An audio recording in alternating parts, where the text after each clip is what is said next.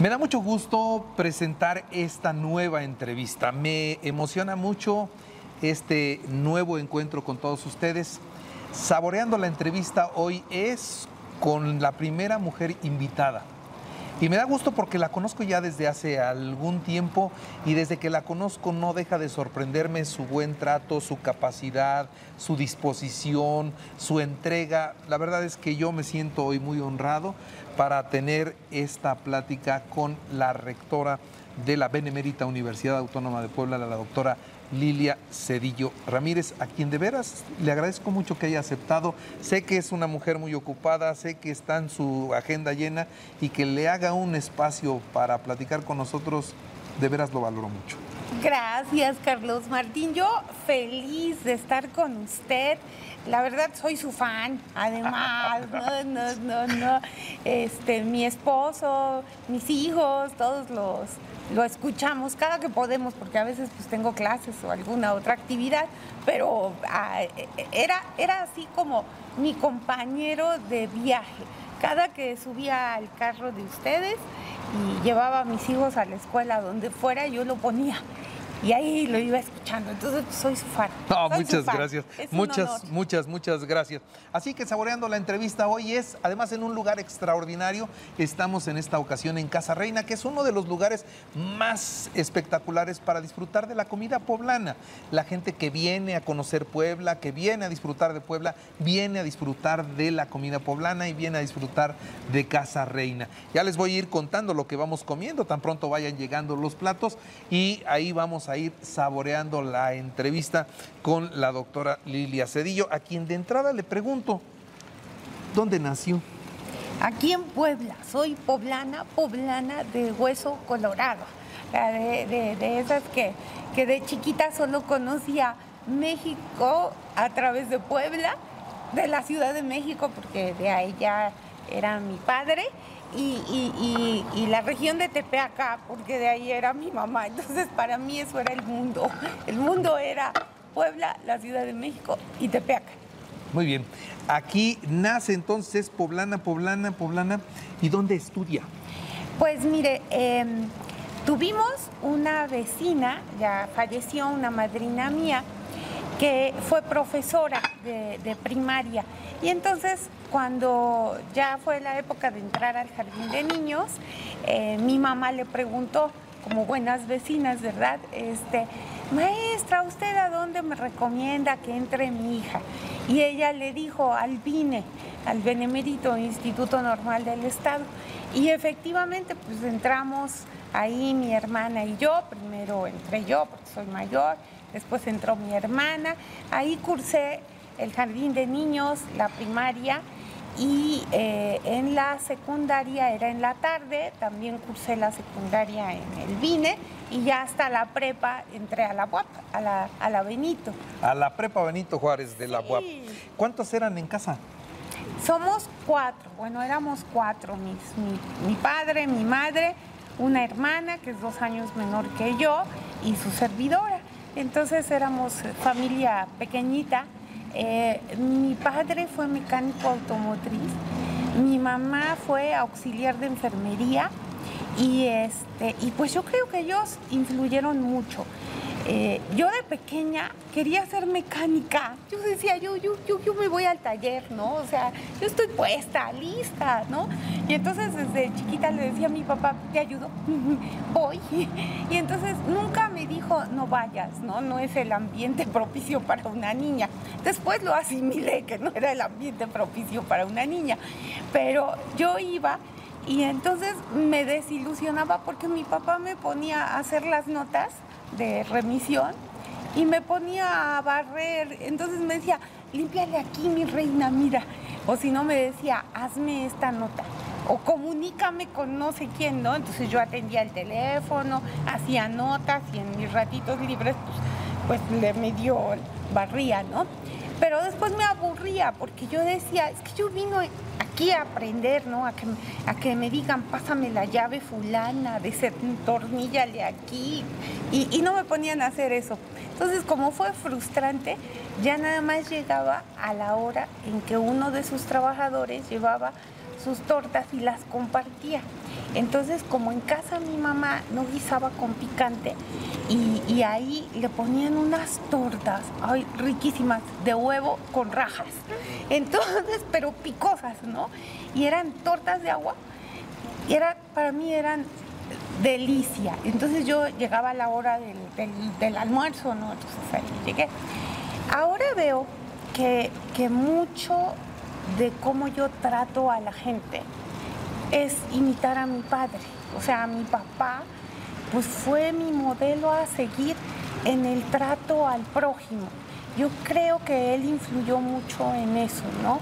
Ahora yo ya lo veo con el paso del tiempo y yo decía, mi padre tenía mucha inteligencia emocional porque él no terminó ni la primaria, pero tenía una gran capacidad de relacionarse con la gente y le caía bien a todos. O sea, él se llevaba bien con todos. Entonces, él tuvo mucha influencia. Eh, él me apoyó en todo. Mi padre era de los que decía, no le hagas caso a tu madre. Tú y yo, vámonos, ¿no? Entonces, desde pequeña, yo andaba mucho tiempo con mi papá. Lo acompañaba a muchos lugares y yo era feliz, feliz, feliz. ¿Qué hubiera pasado si, si le dan chance de mover las herramientas y de aprender de la mecánica, ¿qué hubiera pasado? Su rumbo hubiera sido diferente. Mecánica. Yo creo que yo hubiera creado varios servicios de mecánica con otra visión, porque, porque sí, o sea, yo decía, pero ¿por qué las mujeres no podemos hacer esto? ¿no? O sea, ¿por qué no podemos ser mecánicas? y la verdad fue una etapa de mi vida muy feliz eh, yo hasta la fecha recuerdo con un gran amor a mi padre. Él nunca me dijo, sí, él, él murió hace, pues ya, déjeme ver, 14 años, casi 15, que él falleció. Este, falleció en su quinto infarto, ¿no? Entonces, este, sí, sí, pero eh, se retiró de la mecánica eh, cuando mi hija tenía un año. Y, este, y, yo le dije que sufrió su primer infarto en ese momento. Y yo le dije, ya, a mi papá le decía papá o le decía nene. Decía yo, ya, nene, o sea, ¿para qué estás sufriendo y, y creándote angustia y estrés? Mejor tú te vas a encargar de cuidar a mi hija la llevan a la clase de no sé qué, al no sé qué tanto, la actividad. Y, y, mi papá dijo, sí, hijita, lo que tú me digas. Él era un dulce, pan de Dios, así.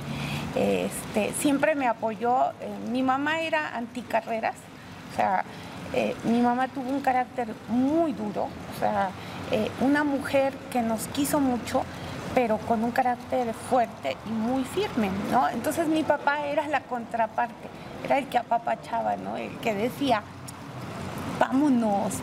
No le hagas caso. No le hagas caso. Hay, hay una anécdota de ellos que cómo me recuerda cómo eran los dos. Eh, mi mamá era de las que a las 6 de la mañana, en domingo o en sábado, ella llegaba, decía ya párense, abría las ventanas, corría la persiana, la cortina, nos quitaba las cobijas y decía párense, ¿no? Y yo decía, es sábado, es domingo, mami, o sea, y decía, no, tienen que madrugar y empezar a hacer las cosas. Entonces, un buen domingo no llegó a descobijarme yo dije, ¿sabe qué pasó? Pues yo sigo durmiendo, ¿no? Entonces ya me desperté yo sola, me paro, busco a mi papá, mi mamá, no estaban, mi hermana obvio seguía durmiendo igual que yo. Y en eso ya llega mi papá, entra primero mi mamá, no le dije nada, y, y, entra mi papá y quedito le dije, oye, ¿a dónde fueron? Y me dijo, tu mamá amaneció endemoniada. La tuve que llevar de urgencias a misa. Yo me quedé calladita, me dio mucha risa, pero no me reí. Y después ya entraron los dos y yo dije, hola, traen tamalitos o algo para desayunar. Todo, todo, pero eso describía, mi papá era muy consecuente, muy, o sea, todo tranquilidad, ¿no? Eh, a mí me gustaban mucho en esa época, pues ya empezaba a correr y demás. Eh, justo empecé a correr cuando cumplí 23 eh, años, 22 creo que tenía o algo y mi mamá se enojaba mucho de que me fuera yo a correr.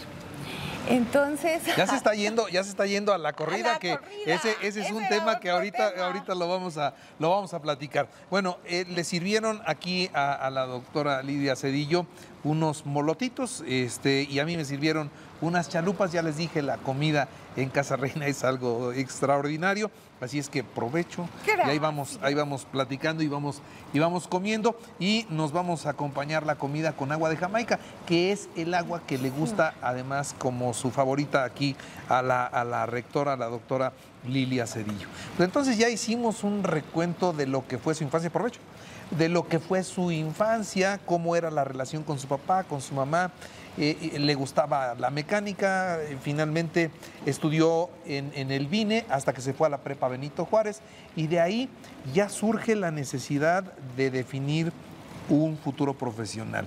Ya estando en la prepa Benito Juárez, lo que seguía era decir qué voy a estudiar.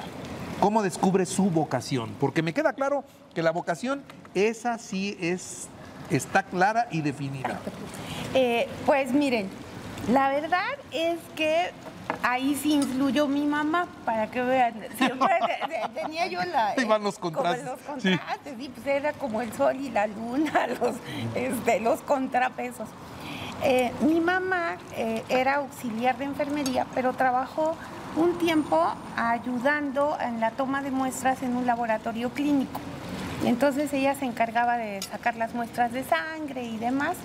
Entonces siempre me contaba historias de ella en el laboratorio. Y, a mí me empezó a llamar la atención. Además a mí me gustaba mucho la química, ¿no? Bueno, me gustaba todo. La verdad es que no era yo así como, como que alguna materia no me gustara. Me gustaban muchas. Entonces empecé a descartar y dije, medicina no, porque es muy larga, porque mi mamá contaba también muchas historias y eran todos hombres, o sea, curiosamente eran de hombres, o sea, ella no contaba historias de médicas, o sea, contaba de médicos. Entonces así, y mi mamá empezó a decir, no, es que ser química es una carrera para mujeres, es una carrera muy bonita, y bueno, influyó demasiado hasta que llegó un punto en que yo dije, pues sí, no está mal, ¿no? Mi mejor amiga se fue a medicina, pero yo dije, pues yo entro a química, ¿no? Se, ve bien y, me gusta. Se complementa la amistad. Sí, entonces dije, pues sí, química es, es bonita. A mí me gustaba mucho la química y dije, perfecto, química me sienta bien. Y así fue que entré a, estudiar química farmacobióloga a la UAP y, y ahí tuvieron mucha influencia mis maestros. Me tocaron magníficos maestros microbiólogos. Y entonces fue cuando definí, a mí me gusta la microbiología, lo mío es la microbiología. ¿no? Yo recuerdo que era de esas veces que yo decía, ay ya, ya que llegue el viernes en la tarde porque tenemos clase de micro. Y decía, sí.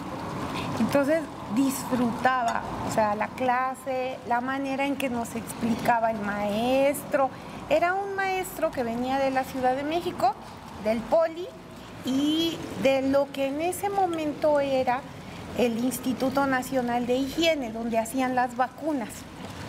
Entonces contaba historias de cómo hacían vacunas.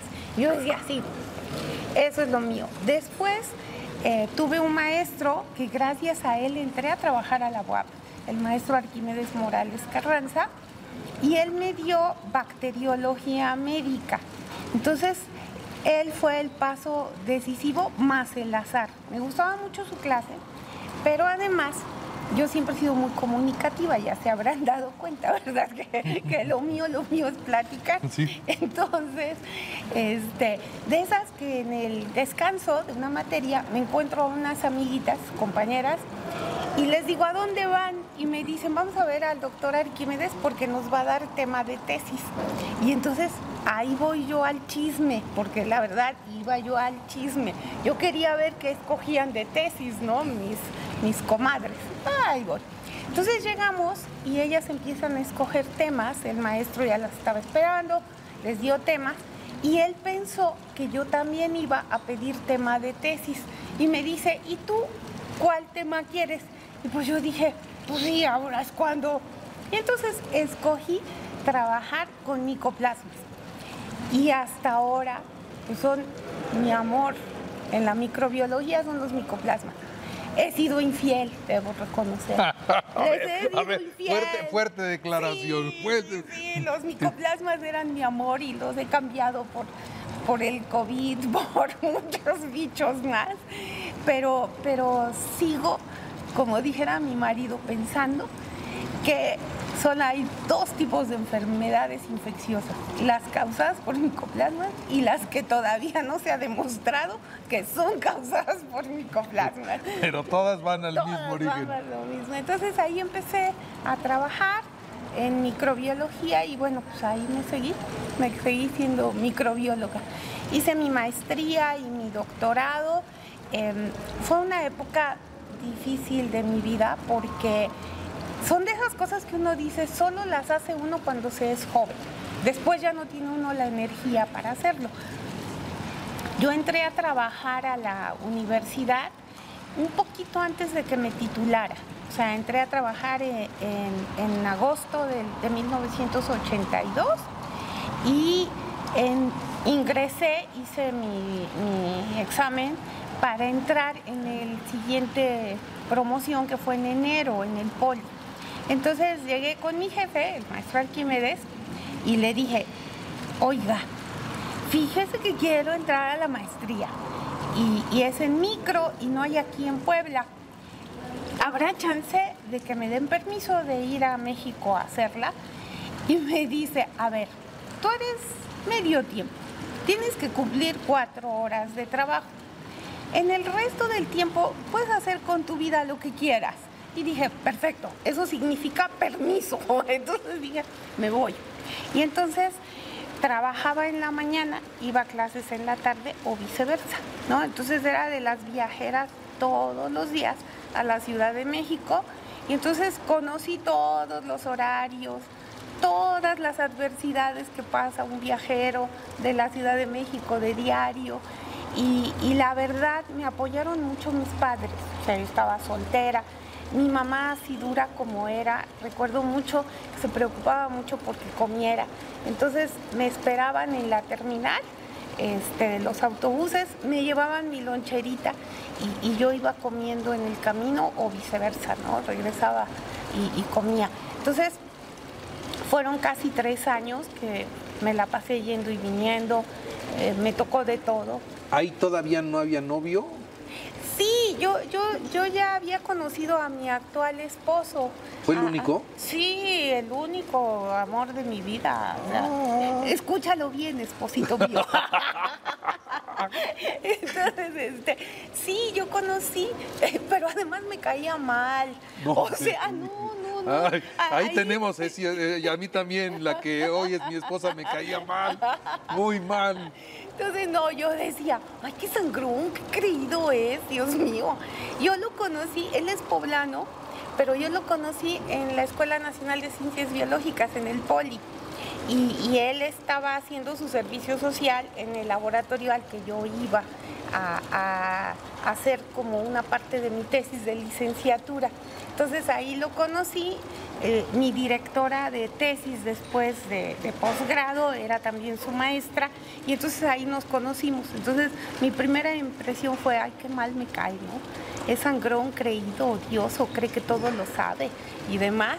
Y este, y, pues así es la vida, dicen que del amor al odio y viceversa solo hay un paso. Y lo dieron, y lo dieron, y lo dieron, y lo dieron, y lo dieron. Así es. Bueno, este, entonces vamos hasta donde van los noviazgos. Vamos ahora a hacer una muy, muy breve pausa. ¿Y qué vamos a hacer?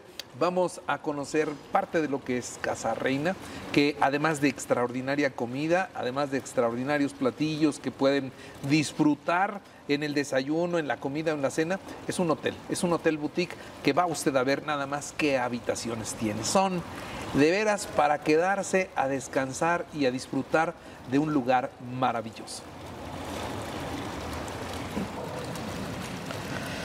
Bueno, pues entonces conocimos hasta el noviazgo. ¿Cuánto tiempo fueron novios y cuándo se casan? Pues mire, bien, bien, no me acuerdo cuánto tiempo fuimos novios. No, yo, yo digo eso y a mí me va que- mal, ¿eh? A mí, si, yo- si a mí se me olvida eso. eh, Hasta ahí, hasta ahí llega. Después se va al sofá. sí, sí, sí, si bien me va. Sí. No, yo, yo creo que duramos como unos cuatro años de novios por ahí así. Y eh, fue curioso porque la doctora, que fue mi directora de tesis, que también fue maestra de mi esposo, era muy exigente. Entonces, ella era así como, te veo a ti, Lili, como mi hija, ¿no? Y entonces, un tanto como que él es como mi yerno, ¿no? O sea, me caes bien, pero no me simpatizas tanto. O sea, así como típico, no te mereces a mi hija, ¿no? Entonces, eh, yo dije, segurito no nos va a dejar casar la doc, porque así le decimos la doctora Silvia.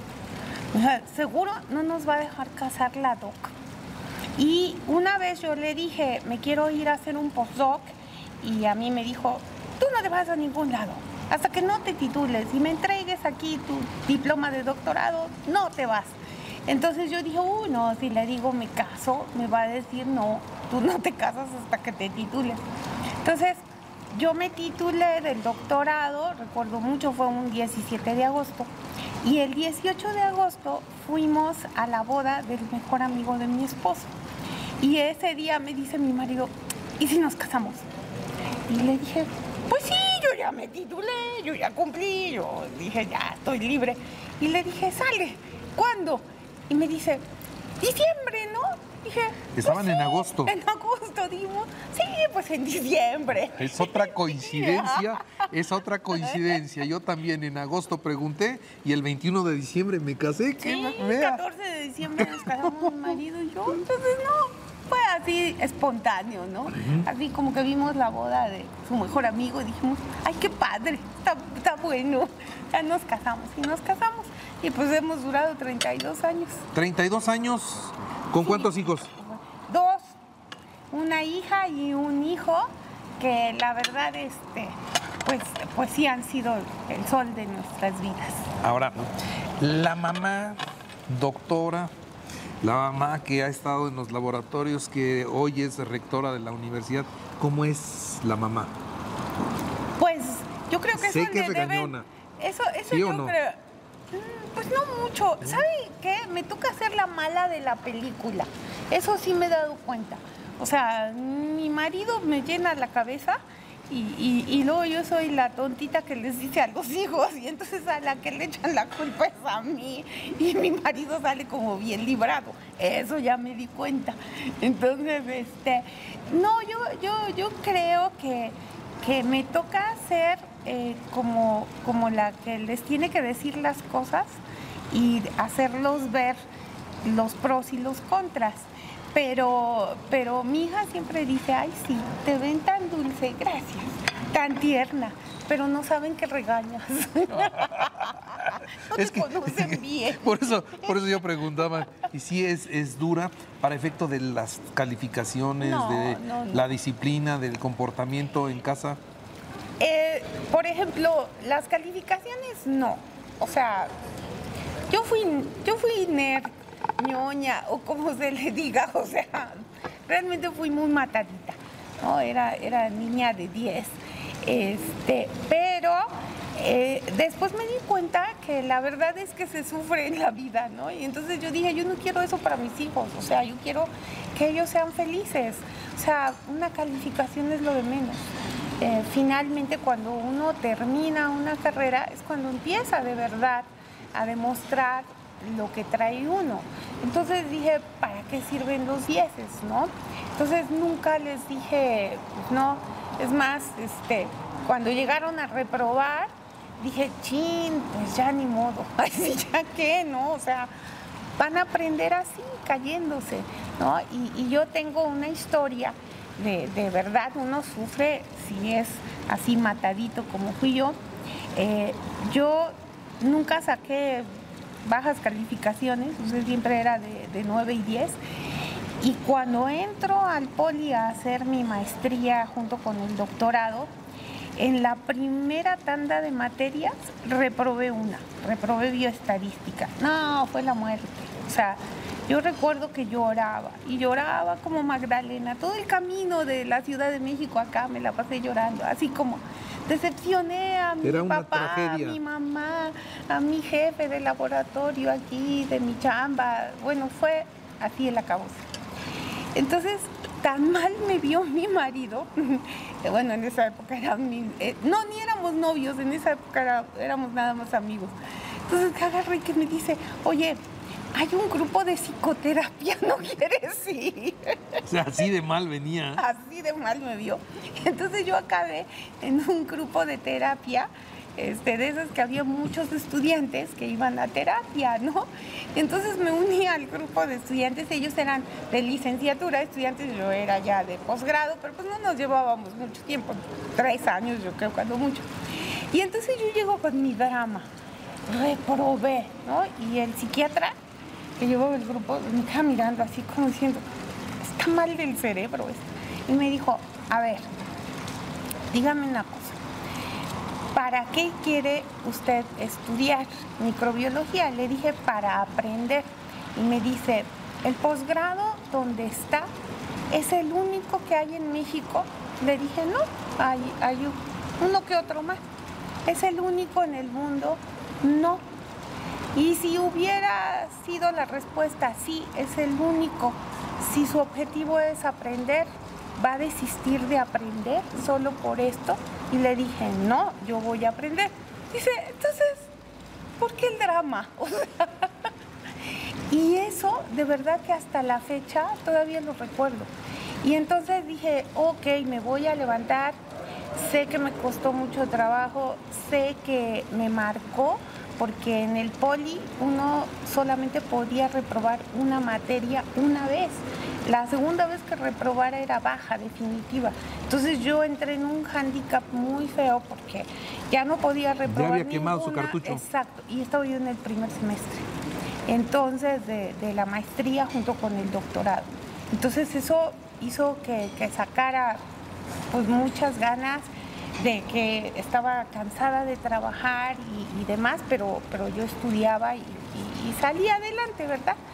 Y, también la historia de cuando me titulé de doctora fue así como difícil, o sea, así de que, de que me echaron, este, eh, bueno, es así como, como las historias de terror de posgrado, ¿no? Que muchos estudiantes yo creo que las han vivido y, y sí tuve mucha presión mi directora de tesis me dijo, a ver, entiende, porque ella es una mujer muy dura, y me dijo, tú tienes que hacer un examen perfecto.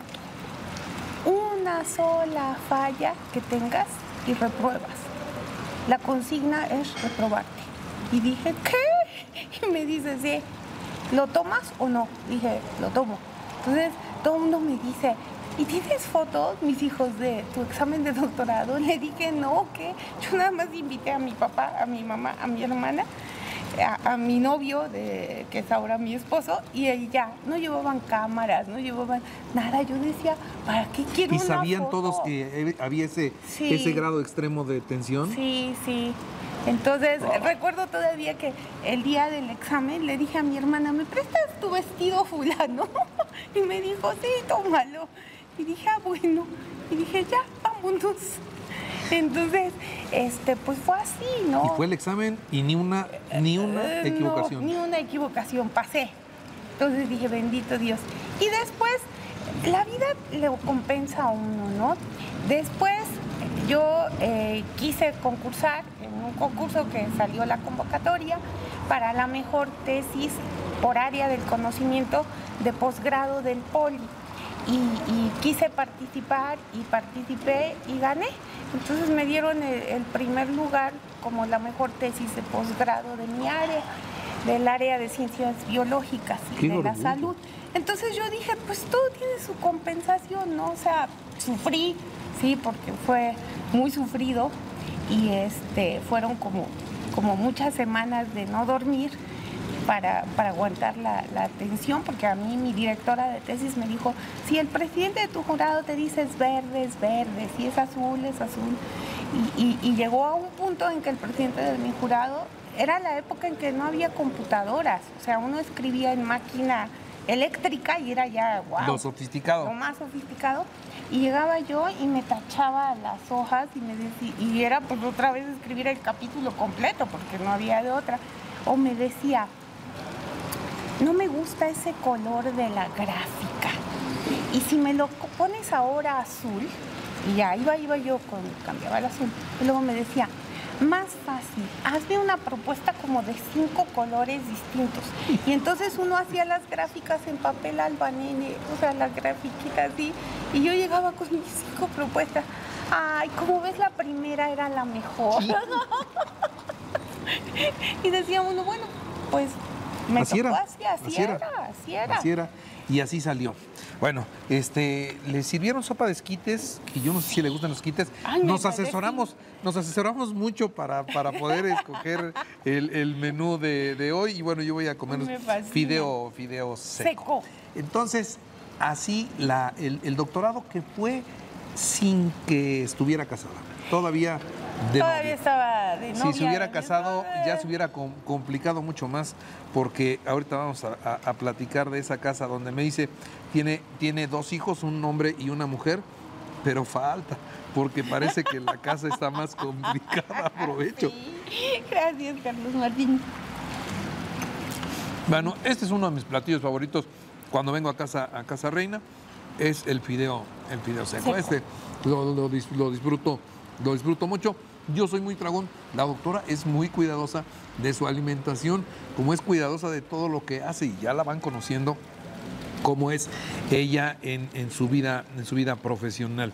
Entonces, decía, se, se, casa, se casa un 14 de diciembre y luego, bueno, tiene a sus hijos, sí, pero yo no sé, tiene un enorme gusto por los perros. No. Me fascinan los perros. Fíjese que eso, como dijeran mi, mamá, lo abuelé. Mi abuelo paterno tenía afición por los perros. A él le gustaban mucho los perritos de una raza, de los pequineses, esos chiquitos peluditos.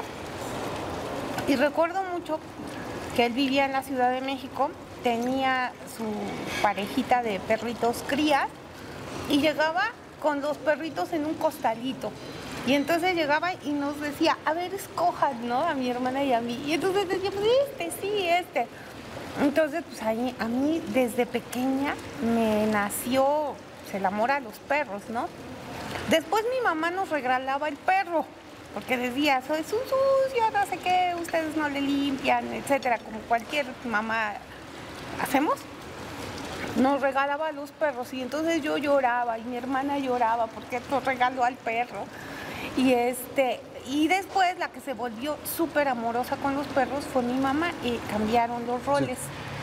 Después de que no, después de que los regalaba. Después de que los regalaba ella los amaba y entonces ella se volvió muy apegada con los animalitos y, y hasta el momento que murió su máxima preocupación eran sus perros a mí me decía, por favor, consiéntemelos, porque ella tenía en esa época tres perros, una pareja de cocker y una perrita salchicha. Y entonces me decía, cuídamelos, para que cuando yo me vaya, porque así me decía muy sutil, cuando yo me vaya, no me extrañen, tú ves lo que haces, pero bien saber a mis perros. Y le decía yo, sí, no te preocupes, yo los veo. ¿No? Entonces, este, pues yo siempre les he dicho que tenía mis perros más los que heredó, me heredó mi mamá, que eran sus tres perros. Entonces tenía en la casa de ustedes cuatro perritos salchicha, más tres que me heredó mi mamá, más uno que adopté. O sea, adopté un perro lisiado, a mi Rocky. Bueno, ahí Lau ya se sabe la historia de Rocky. ¿Cómo fue? Es que mi perrita salchicha tuvo 10 crías y una vez tuvo 10, regalamos 6. Bueno, regalamos 7. De hecho, una nos la regresaron por la tosa. Este, entonces, ya teníamos 4 más la mamá. O sea, teníamos 5 perros. O sea, este, en total. pero se perdió una de las perritas hijas de, de mi perrita, de Slinky, y pusimos en Facebook, en todos lados, se perdió la perrita canela, no sé qué, no sé qué tal. Y entonces empezaron a llegarme mensajes y a mi hija de fotos de un perrito que estaba tirado en la lateral del periférico. Y entonces le dijeron a mi hija, ¿no es este el perrito que están buscando? Y yo dije, no, no, no, es canela. Pero apareció la canela después y me dice a mi hija, mamá, rescataron ese perrito de una fundación. ¿Y si vamos a verlo? Y a ella, la mamá, que es de piel suave para los perros, dije, bueno, vamos a, ver al, al refugio. No, pues vi a Rocky y, el corazón se me hizo trizas. ¿Cómo estaba? Eh, Rocky había estado tres semanas tirado en la calle, sin comer. Era un hueso, un hueso. Eh, como pasó mucho tiempo, ya no iba a caminar, o sea, arrastraba sus patitas, este, se arrastraba a él.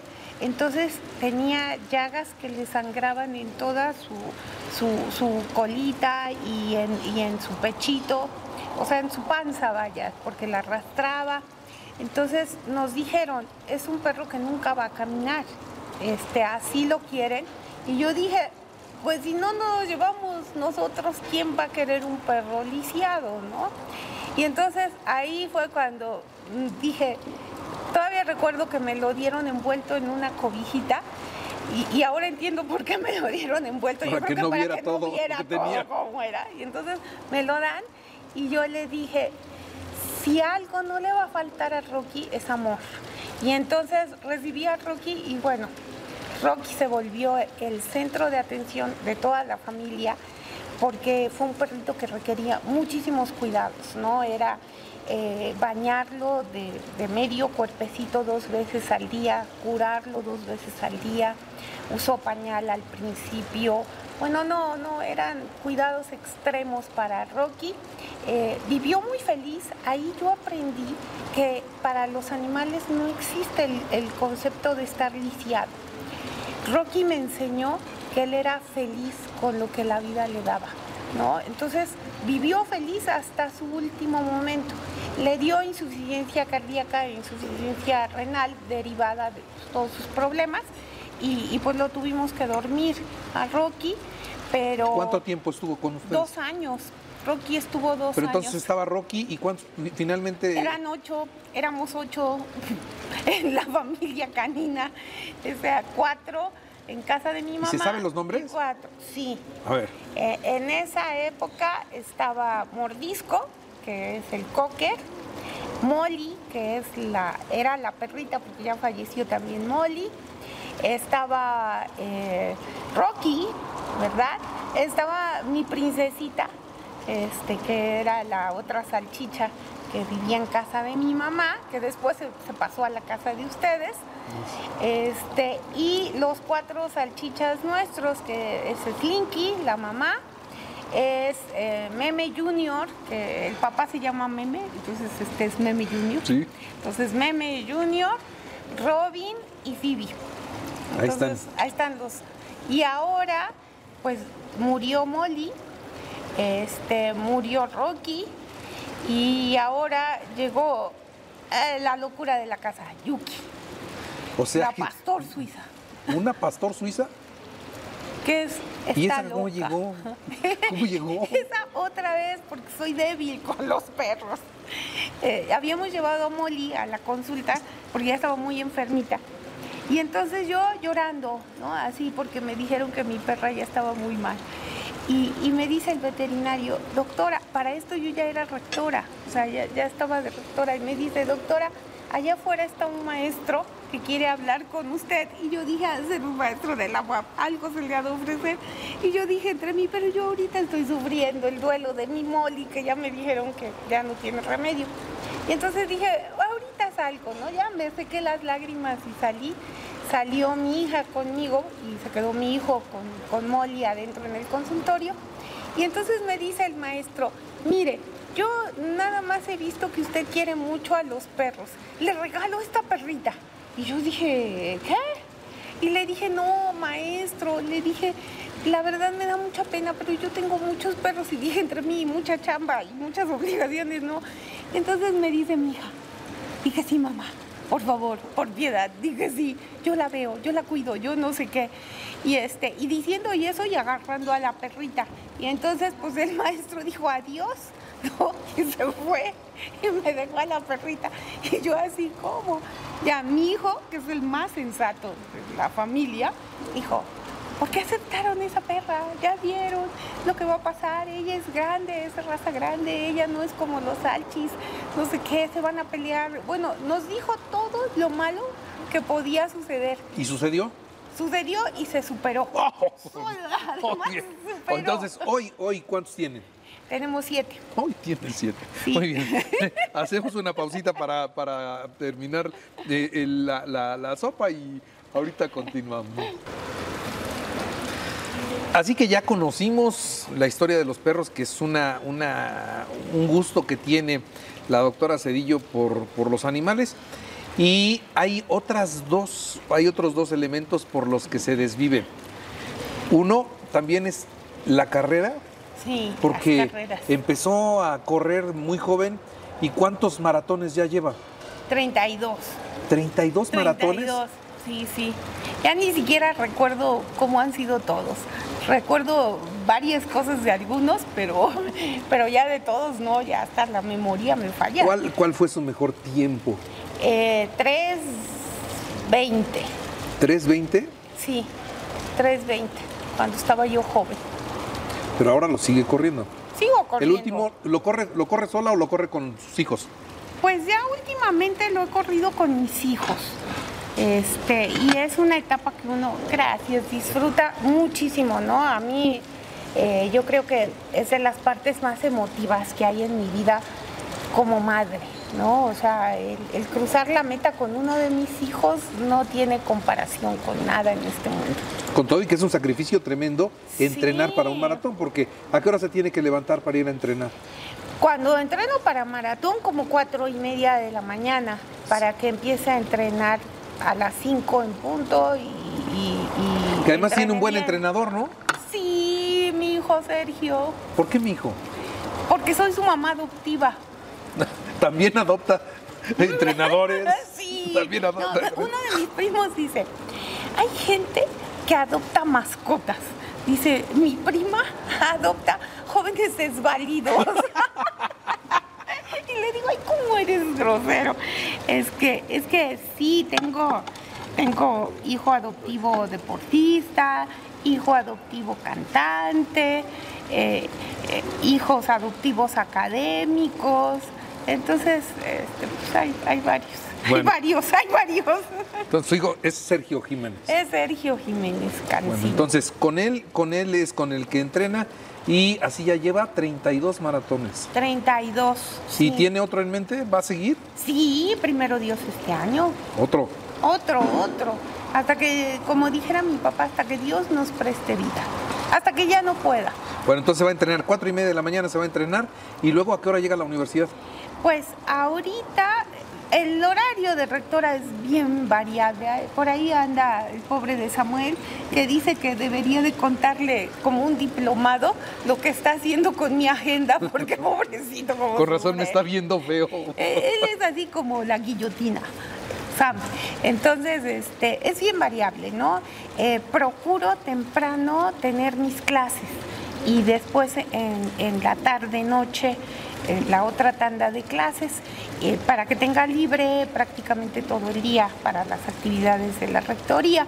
Entonces, eh, pues hay días en que si tengo que salir fuera, pues, pues nos vamos desde antes de las 7 de la mañana y hay otros días en que tengo clase a las 8 y otros días en que tengo clase a las 7 y cacho y pues así, así son O sea, variables. no, ¿Nunca ha tenido la tentación de dejar las clases para atender el tiempo de la rectoría al 100%? No, Carlos Martín. Por, por varias ¿Adopta, razones. ¿Adopta alumnos también? Sí, también adopto a todos. A todos les digo mi hijo, mi hijo, mi hija, y sí, to- todos son, son hijos míos. Este, no, porque me encanta la docencia, o sea, es parte fundamental de mi vida dar clases, porque yo creo que es la manera en que mantengo los pies en la tierra, porque un joven le dice a uno lo que está haciendo mal, sin nada, porque ellos no persiguen algo, ¿no? Entonces, muy diferente a lo que un colaborador le puede decir a uno, ¿no? Ay, no, todo está perfecto, está funcionando bien, quedó bien, la gente está contenta. No, un estudiante le dice a uno, no me gusta esto. Em, por ejemplo, como todo mundo tiene mi número celular de mis estudiantes, entonces cualquiera ya no es mi estudiante y me manda mensajito, oiga, pasó esto. Oiga, fíjese que se cayó tal cosa, el sistema, fíjese que tal maestro llega tarde, fíjese que no tenemos maestro de tal materia, fíjese, o sea, ¿qué le gusta? Eh, dos horas de la noche es solo para contestar los mensajes de esa naturaleza. ¿Ya cuando está en su casa o todavía en la oficina? No, ya cuando estoy en la casa de usted empiezo a ver esto, lo otro, esto va para acá. A mis colaboradores les digo, miren, aunque vean un mensaje a deshoras de la noche, no le hagan caso en ese momento, al otro día temprano sí. O sea, tampoco quiero ser... Ahí voy dejando todo lo que está pendiente para que mañana temprano lo atiendan. Para que mañana lo vean, ¿no? Pero, pero es la manera en que yo lo sé. Por ejemplo, eh, como yo siempre llegaba patinando a mis clases, siempre llegaba y, el salón estaba cerrado, ¿no? en medicina, por ejemplo. Entonces a las señoras que abrían, que son las señoras que hacen el aseo, este, que nos ayudan en el mantenimiento de los edificios limpios, entonces siempre llegaba y le decía, ceñito, ¿me das un número de celular, por favor? Y entonces me lo daban. Y entonces ya yo les decía, fulanita de tal, ceñito, ¿me puedo venir a abrir el 403? Y entonces ya iban, porque si no, pues yo tenía que andarlas buscando en los baños, en todos los salones, pues ya.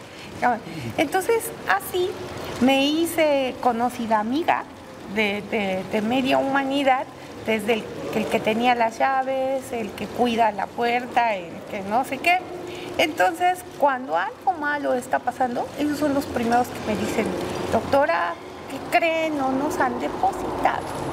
Doctora, ¿qué cree? No hemos firmado el contrato. Doctora, ¿qué cree? Está pasando esto. Fulana de tal está pidiendo cosas a nombre de no sé quién. Y entonces digo, ah, eso difícilmente uno lo sabe si se aleja de la academia, si se aleja de los trabajadores, si se aleja de su gente. Entonces, pues eso me mantiene informada. Eso, eso es un poco provecho.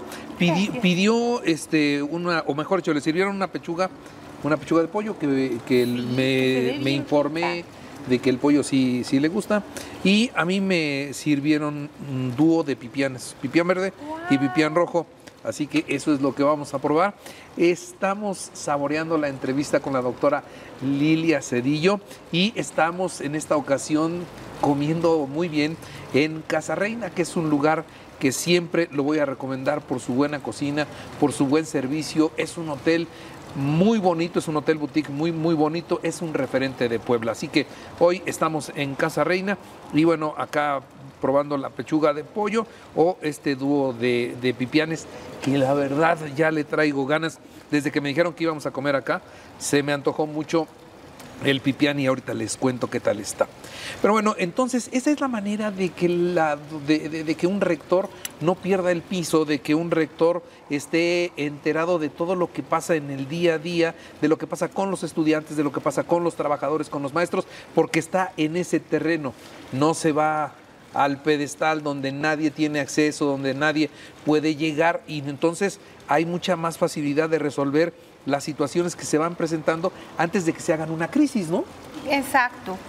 Fíjese que em, en época, por ejemplo, que los chicos tienen que subir materias, que cargar materia, cuando empiezo a recibir mensajes de que no me subieron tal materia, no me cargaron esto, yo digo, uh, ¿qué está pasando ahí?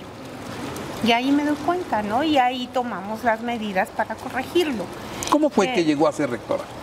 O sea, ¿cómo, cómo, ¿cómo se dio ese momento? Que yo no sé, pero que todos en la comunidad universitaria están muy contentos con usted. Gracias, Carlos Martín. Pues fíjese que eh, yo tengo un grupito de amigas que no son mis comadres de verdad, pero yo les digo que son mis comadres.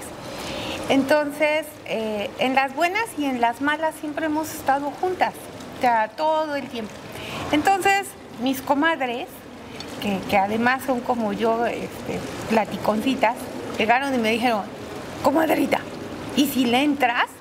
Y yo dije, ay no, o sea, ándale, mira, que no sé qué, que, que nosotros sabemos, que, que hay sondeos y que en los sondeos la gente te conoce y, te va a apoyar. Y yo dije, pues dije entre mí, lo voy a pensar. Y les dije, lo voy a pensar. Y, este, y dije... Pero para sondear, primero, ¿de dónde sale Lilia Cedillo? O sea, sí, ya vamos a empezar a sondear. ¿Por qué? Porque destaca en la academia, porque este, está metida en la, no sé, ¿Sabe que yo fui directora del ICUAP, del Instituto de Ciencias, ocho años? Entonces, pues ahí mucha gente ya me conocía, ¿no? No solo del ICUAP, sino de otras escuelas y facultades. Eh, después fui vicerrectora de Extensión y Difusión de la Cultura, casi ocho años también.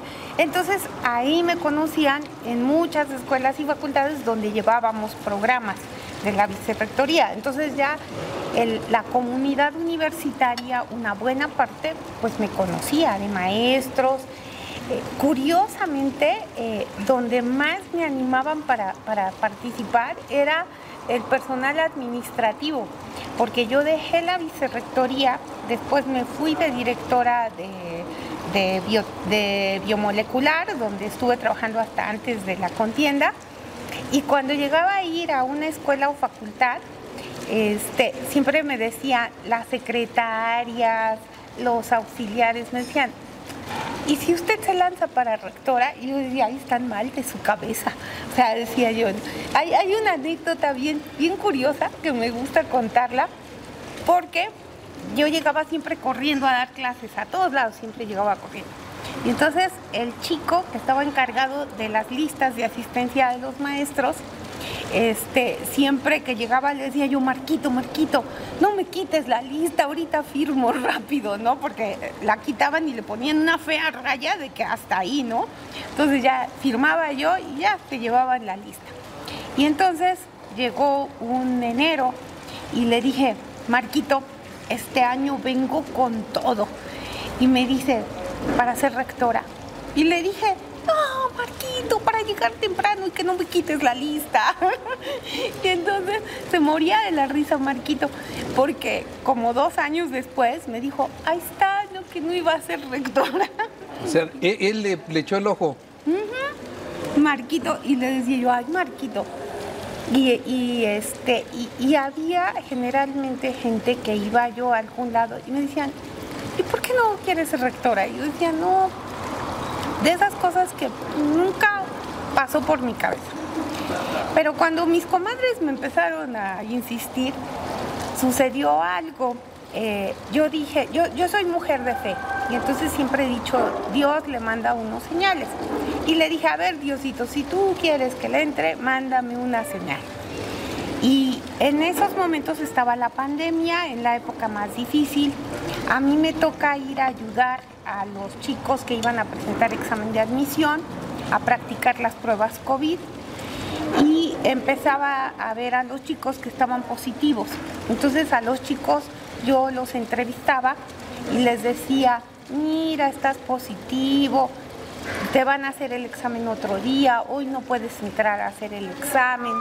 Y entonces me empezaron a contar historias que la verdad eran bien desgarradoras, porque recuerdo mucho una chica que venía de un pueblo de Oaxaca y me dijo, le digo, te van a hablar un día y vas a venir a hacer tu examen. Y, y esta chica me dijo, no, para mí ya no hay mañana. Y le dije, pero ¿por qué, mi hija, vienes otro día? Y me dice, porque mis papás, dice, vendieron sus animalitos para pagarme el boleto y una noche de hotel. Ya no tienen que vender. Yo ya no vuelvo.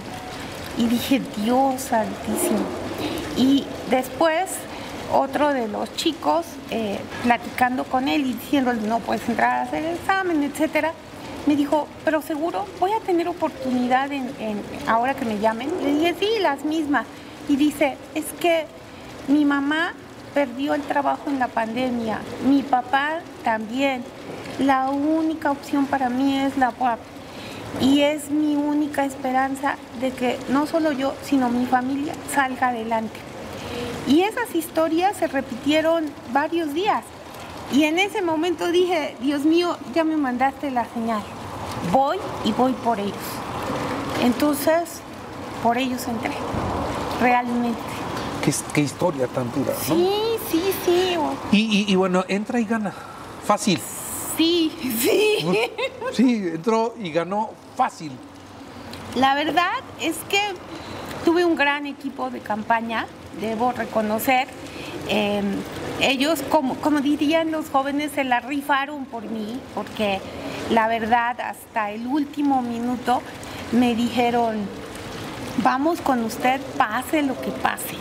Entonces yo dije, pues sí, yo no puedo defraudarlos, o sea, ellos están aquí dando todo lo mejor de ellos me toca hacer campaña virtual, ¿no? Entonces es de esas sensaciones de que pues uno no ve si de verdad la gente lo va a apoyar a uno o no. O sea, es bien difícil estar en una pantalla y echándose ahí un rollo y etcétera y no saber las reacciones de la gente, ¿no? O sea, sí en las redes, en, las preguntas, pero pues realmente uno decía, ¿de verdad estos van a votar, no? Por mí. Y, y bueno, pues, pues sí, votaron. Yo muy agradecida, muy comprometida además, porque, porque es cierto, entre mayores la confianza, mayor es la responsabilidad de uno de no fallar. Entonces, pues estamos aquí con todas las ganas. Este, yo siempre he dicho que en lo que yo hago, lo hago como en una competencia, no me reservo nada. O sea, se da todo en el momento que se tiene que dar. Y ya. Eso es todo. Bueno, y entonces así comienza esta responsabilidad que ya lleva más de un año, ¿no? Sí, qué rápido, Carlos Martín. Van a ser, es un periodo de cuatro años con posibilidad de reelegirse. ¿En mente ya está la reelección? No quiero decir ni sí ni no, porque fíjese que yo creo que va a depender mucho de, de lo que yo logré hacer, de que uno sienta el respaldo de, la gente para tomar una decisión. Fíjese que cuando yo fui directora del ICUAP, eh, cuando me lancé a la campaña, eh, mi hija tenía casi tres años y mi hijo tenía nueve meses. En ese momento yo le dije a mi esposo, oye, me están proponiendo mis amigos a que sea directora, ¿me apoyas? Y me dijo, sí, pero con una condición. Y le dije, ¿cuál? Que no te aferres al puesto. O sea, tú debes siempre tener la clara conciencia si debes permanecer ahí o decir ya no. Pero eso solo tú lo sabes. Entonces dije, ok, yo entro así.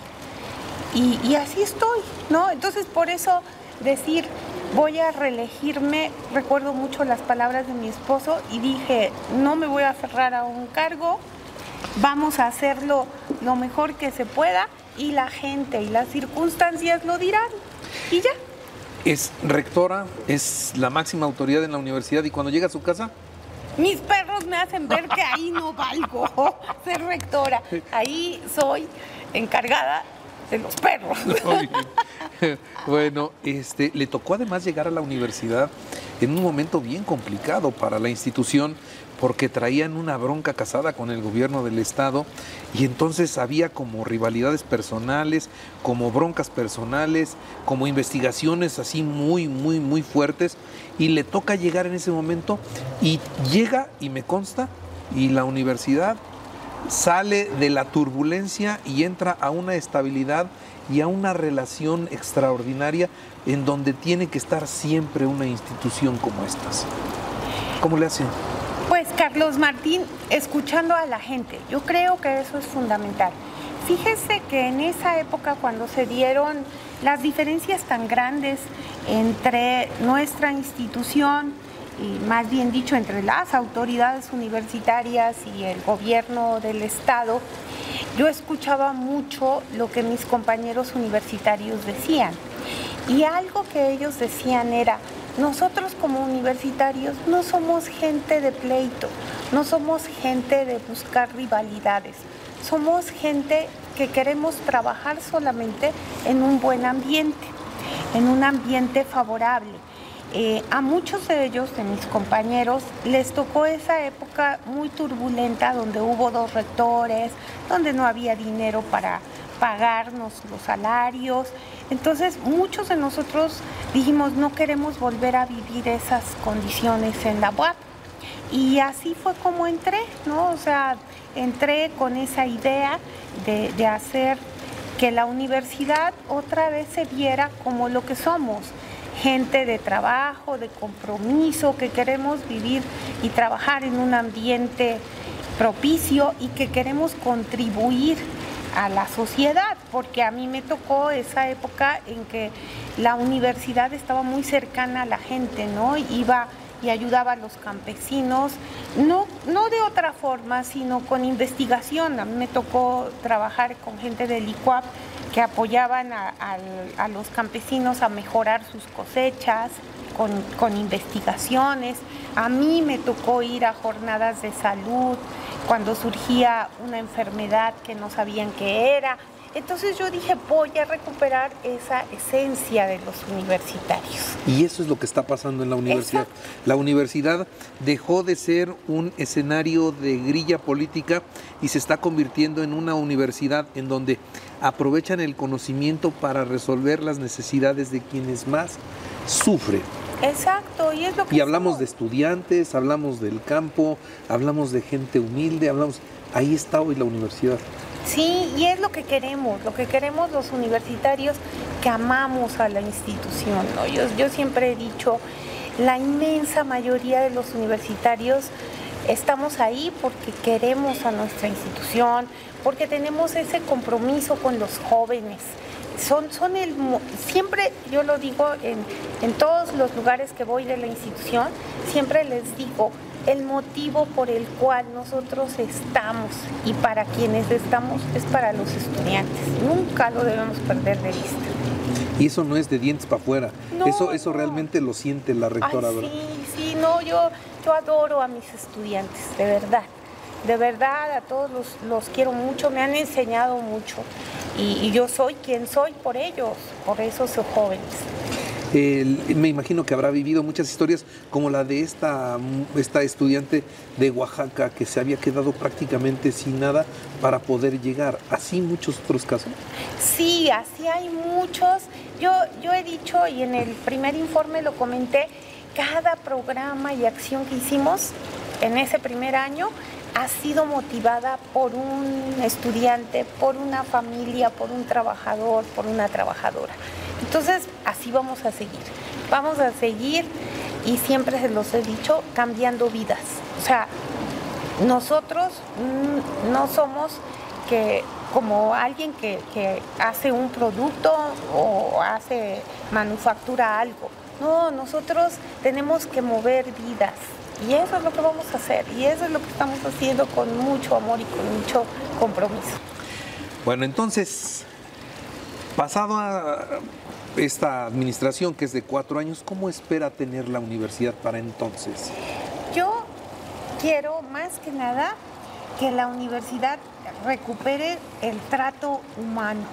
E esa es una de mis grandes preocupaciones, que, que nosotros cambiemos ese chip y, y, y digamos, bueno, estoy queriendo ayudar a este trabajador, a este estudiante, que, que recuperemos ese, ese, trato que siempre he dicho, amable, atento, no nos cuesta nada, realmente. Ahí ni siquiera tenemos que invertir dinero, o sea, es cambiar nuestra actitud. Pero más allá de eso, creo que lo importante es el consolidar en lo académico a nuestra institución. Yo, yo lo veo eso como fundamental. Y no solamente eso, sino vincularnos realmente con la sociedad algo que a mí me mueve mucho. es que necesitamos voltear a la sociedad y decir, hace falta esto, hace falta esto otro.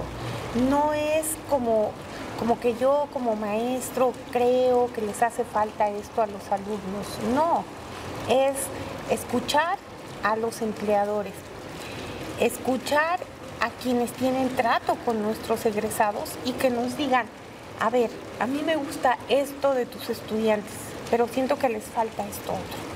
Porque eso les van a dar las ventajas, las capacidades para llegar y no sentirse menos, porque a veces nos pasa eso, nuestros estudiantes son muy capaces, pero llega un punto en que dicen, no, está también con, compitiendo para este puesto, para este trabajo, fulanito de tal, egresado de tal institución, y esa institución es mejor que nosotros. No, nosotros somos valiosos como, como profesionistas, tenemos la capacidad para hacerlo. Entonces, yo quiero eso para nuestros estudiantes, pero para eso tenemos que trabajar en las habilidades académicas, darles las herramientas, pero también en las habilidades blandas, lo que tiene que ver con la autoestima, esa seguridad que deben tener, con el desarrollo de la inteligencia emocional, que también es importante. En un joven puede llegar, pero perder un trabajo por un momento en el que no recapacitó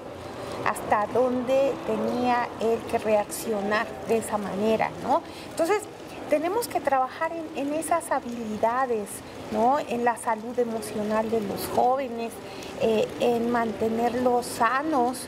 O sea, eh, mire, yo, yo le voy a decir algo que a mí mm, también me, me hizo mucho reflexionar en un momento.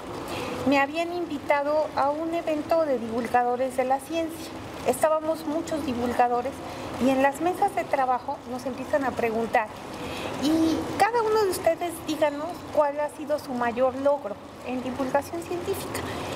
Y entonces le preguntan a un maestro que estaba sentado junto a mí y él dice, mi mayor logro en esta vida ha sido darle a mi país dos buenos ciudadanos, mis hijos.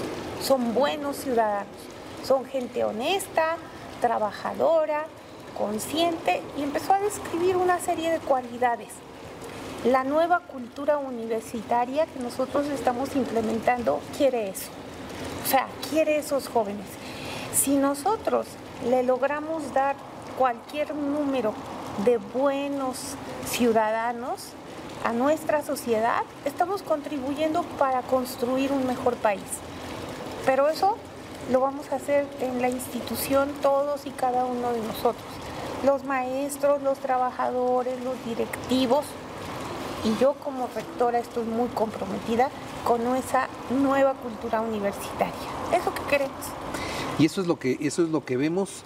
A usted sí no le llama la política de afuera, no le llama el poder afuera, no, no le llama nada de eso. Sí la vemos bien metida en la universidad y con los universitarios. Sí, y disfruto, Carlos Martín, cada una de las actividades que hago a diario. O sea, cuando voy a una escuela o facultad, me encanta ver a, los maestros, escuchar sus necesidades, atenderlas. Eh, me encanta ver sus logros, disfruto a los jóvenes. Fíjese que uno trabaja por las ganas de cambiar cosas, ¿no? Pero a veces no se da uno cuenta de la trascendencia de lo que uno está haciendo. Hace no mucho fui a una preparatoria de, los complejos regionales y se acerca una chica y, y me dice, ¿sabe qué rectora? Dice, usted es mi motivación, porque yo digo, si ella pudo salir adelante, si ella llegó a ser rectora, yo puedo. Soy de esta comunidad, pero voy a salir adelante. Y entonces es cuando uno dice, nunca lo había pensado así, ¿no?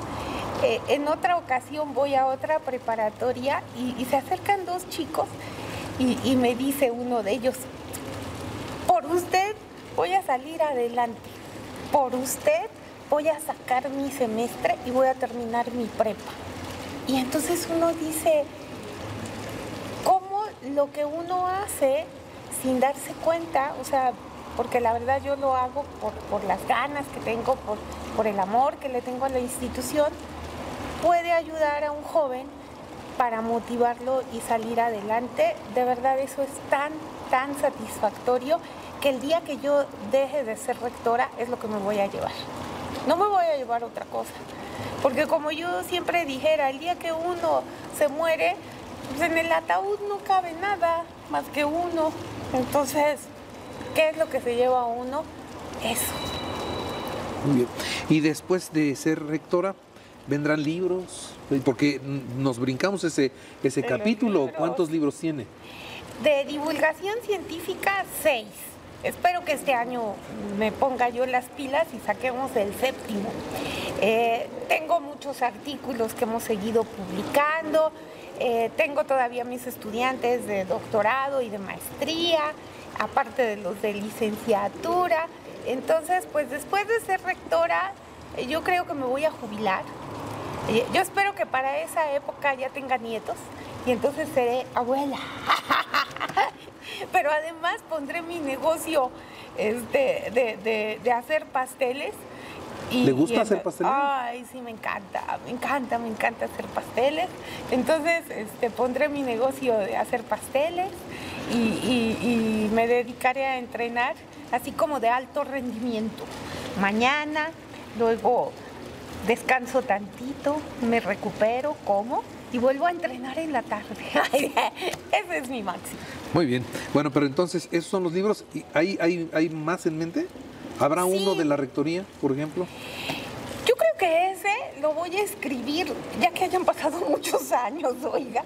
Si no vaya yo a cometer indiscreciones. Entonces mejor, mejor calladita me voy a ver más bonita.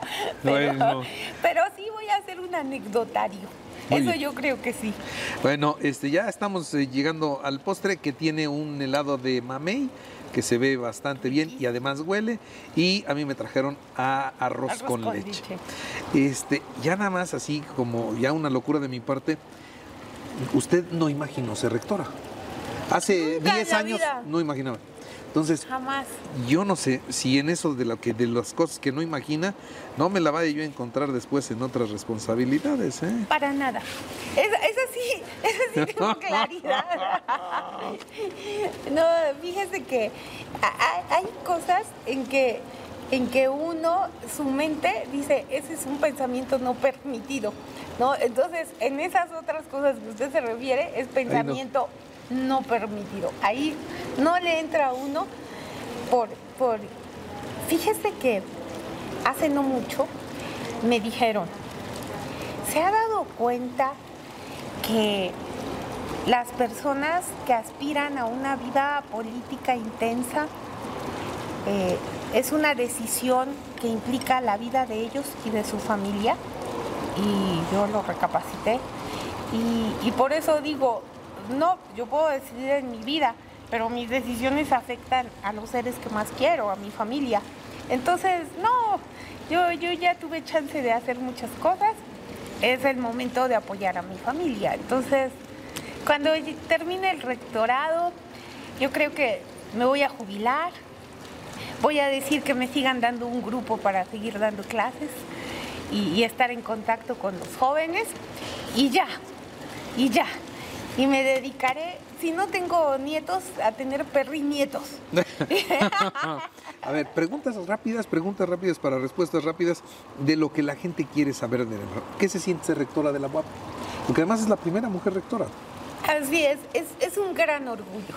Yo creo que es el mayor orgullo que puede tener un universitario o una universitaria pero como dijeran en, en, las películas de El hombre araña, un gran don lleva una gran responsabilidad. En este caso, una encomienda como esta es una gran responsabilidad.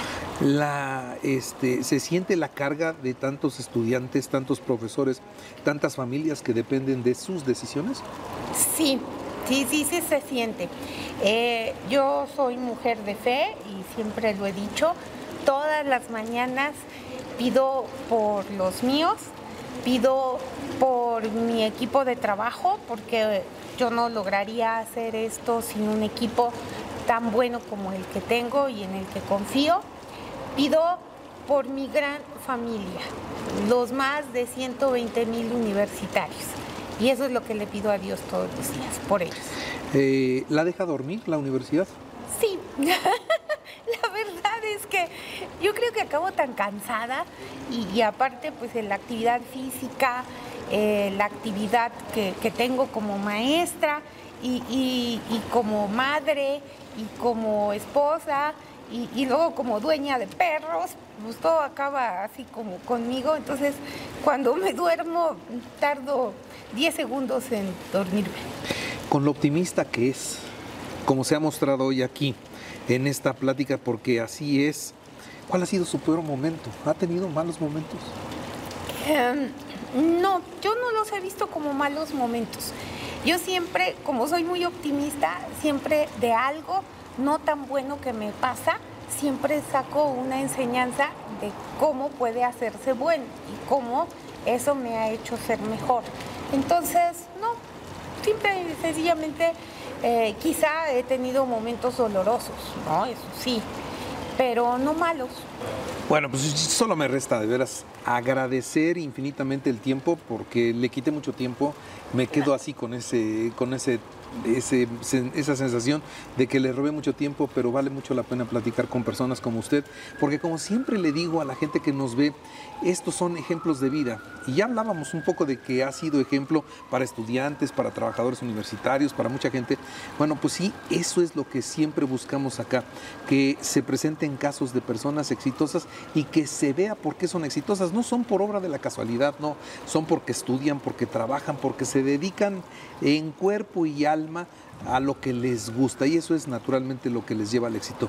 Hoy me da mucho gusto que la universidad esté en sus manos, me da mucho gusto tener alcance a la rectoría como muchos otros universitarios que pueden tener incluso el teléfono de la rectora a la que le pueden reportar hasta que está cerrado un baño o que falta agua, o cualquier cosa, ¿no? Esto no lo habíamos visto. Se lo reconozco y le agradezco una vez más que haya aceptado venir a platicar con nosotros. Gracias, Carlos Martín. Yo encantada, de verdad encantada de estar con usted y, y bueno, agradecerle a nombre de todos los universitarios esa cercanía que también siempre ha tenido con nosotros. Muchas gracias. Gracias. Y muchas gracias a ustedes. Que estén bien.